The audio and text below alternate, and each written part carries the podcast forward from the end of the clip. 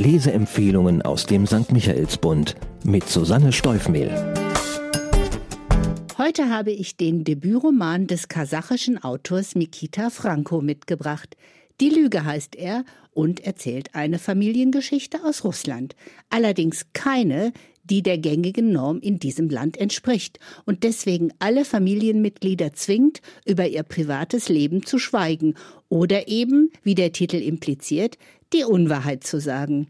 Denn eine queere Familie gehört nicht ins offizielle Weltbild des heutigen Russland. Die Handlung. Mikita ist vier Jahre alt, als seine alleinerziehende Mutter unheilbar an Krebs erkrankt. Er verbringt viel Zeit mit seinem Onkel Slava, der zu diesem Zeitpunkt selbst erst 20 Jahre alt ist. Die Mutter ist davon überzeugt, dass ihr geliebter, schwuler Bruder für ihren Sohn der allerbeste Vaterersatz sein würde und bittet ihn, Mickey nach ihrem Tod zu adoptieren. So geschieht es. Der junge Künstler nimmt das trauernde Kind in seine Obhut und erhält, obwohl ledig, die Vorsorgevollmacht. Es dauert nicht lange, da nennt Mickey ihn Papa. Doch es gibt noch ein weiteres Familienmitglied, wie der kleine Junge bald feststellen muss, und das gefällt ihm zunächst gar nicht, denn dieser Lev beansprucht in seinen Augen viel zu viel von Slavas Aufmerksamkeit. Sehr behutsam erklären die beiden Männer dem Kind, dass sie sich lieben und ein Paar sind. Bevor Mikita allerdings auch in dem strengen Arzt einen Vater und keinen Konkurrenten mehr sieht, muss er seine Eifersucht überwinden und Levs Qualitäten erkennen. Bis zur Einschulung verläuft alles in Harmonie. Mikita bekommt das Beste aus zwei Welten. Künstlerische, spielerische Impulse von Slava, das wissenschaftlich logische von Lev. Liebe von beiden. Mit dem Tag der Einschulung eröffnen ihm die Väter, dass er niemandem verraten darf, wie sein Familienleben aussieht, dass die anderen Kinder und die Lehrer nicht verstehen würden, dass er zwei Väter als Eltern hat um das, was sie haben, nicht zu zerstören, muss er also konsequent behaupten, bei seinem alleinerziehenden Onkel zu leben, also lügen. Eine schwere Bürde für ein Kind und fast nicht durchzuhalten. Wie soll er jemals Freunde finden, wenn er niemanden einladen darf, wenn jede sorgsam geplante Geburtstagsparty zum Drahtseilakt wird, vor dem jede Spur von Lev aus der Wohnung beseitigt werden muss? Mit zunehmendem Alter reagiert Mikita immer unwilliger auf die Legende, die er aufrechterhalten muss.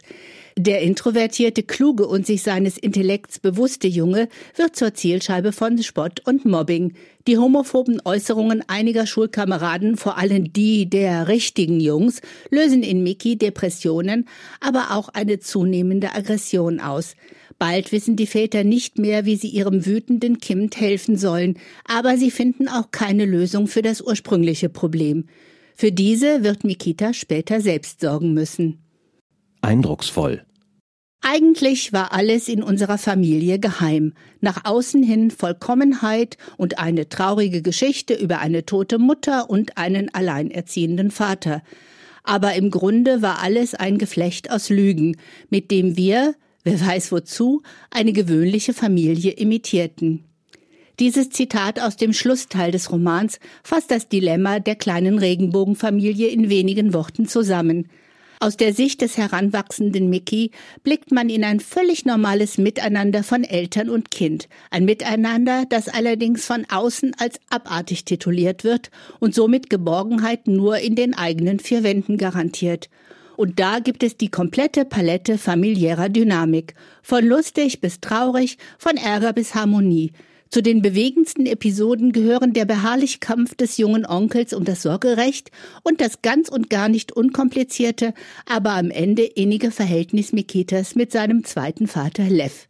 Vor allem aber Mikitas Suche nach der eigenen sexuellen Identität. Bemerkenswert. Die verletzliche Aufrichtigkeit und die hohe Wahrhaftigkeit dieser Geschichte erreicht der Autor durch die Perspektive aus Kinderaugen. Ich weiß nicht, ob es die Redensart Kindermund tut Wahrheit kund auch im Russischen gibt, aber sie wird für Mikita in ein fatales Gegenteil verkehrt. Nichts erzählen zu dürfen und zehn Jahre lang permanent zu lügen, zwingen das Kind in einen andauernden Spagat, will er seine Väter nicht verraten und sein Bleiberecht bei ihnen nicht gefährden. Die Staatshomophobie ist tief verwurzelt bei den Menschen in Russland. Die Propaganda gegen alles Queere zeigt ihre Wirkung, auch schon bei den Jüngsten. Und auch bei Mikita selbst, der sich fragt, ob die anderen nicht doch recht haben könnten. Für wen? Die Lüge ist ein hochaktueller, virtuos erzählter Gesellschaftsroman aus Russland, vor allen Dingen aber ein emotionaler und dramatischer Familienroman und eine klassische Coming-of-Age-Geschichte mit sehr sympathischen Protagonisten. Daher wird er eine große Leserschaft in einem breiten Altersspektrum ansprechen. Ich würde ihn vor allem den Menschen empfehlen, die auch hierzulande noch mit überkommenen Vorurteilen zu kämpfen haben. Der Juni ist traditionell der Pride Month, in dem auf Homo- und Transphobie aufmerksam gemacht wird und der Hoffnung auf Diversität in einer Welt ohne Hass und Diskriminierung Ausdruck verliehen wird. Mikita Frankos Roman wäre hierzu die perfekte Lektüre.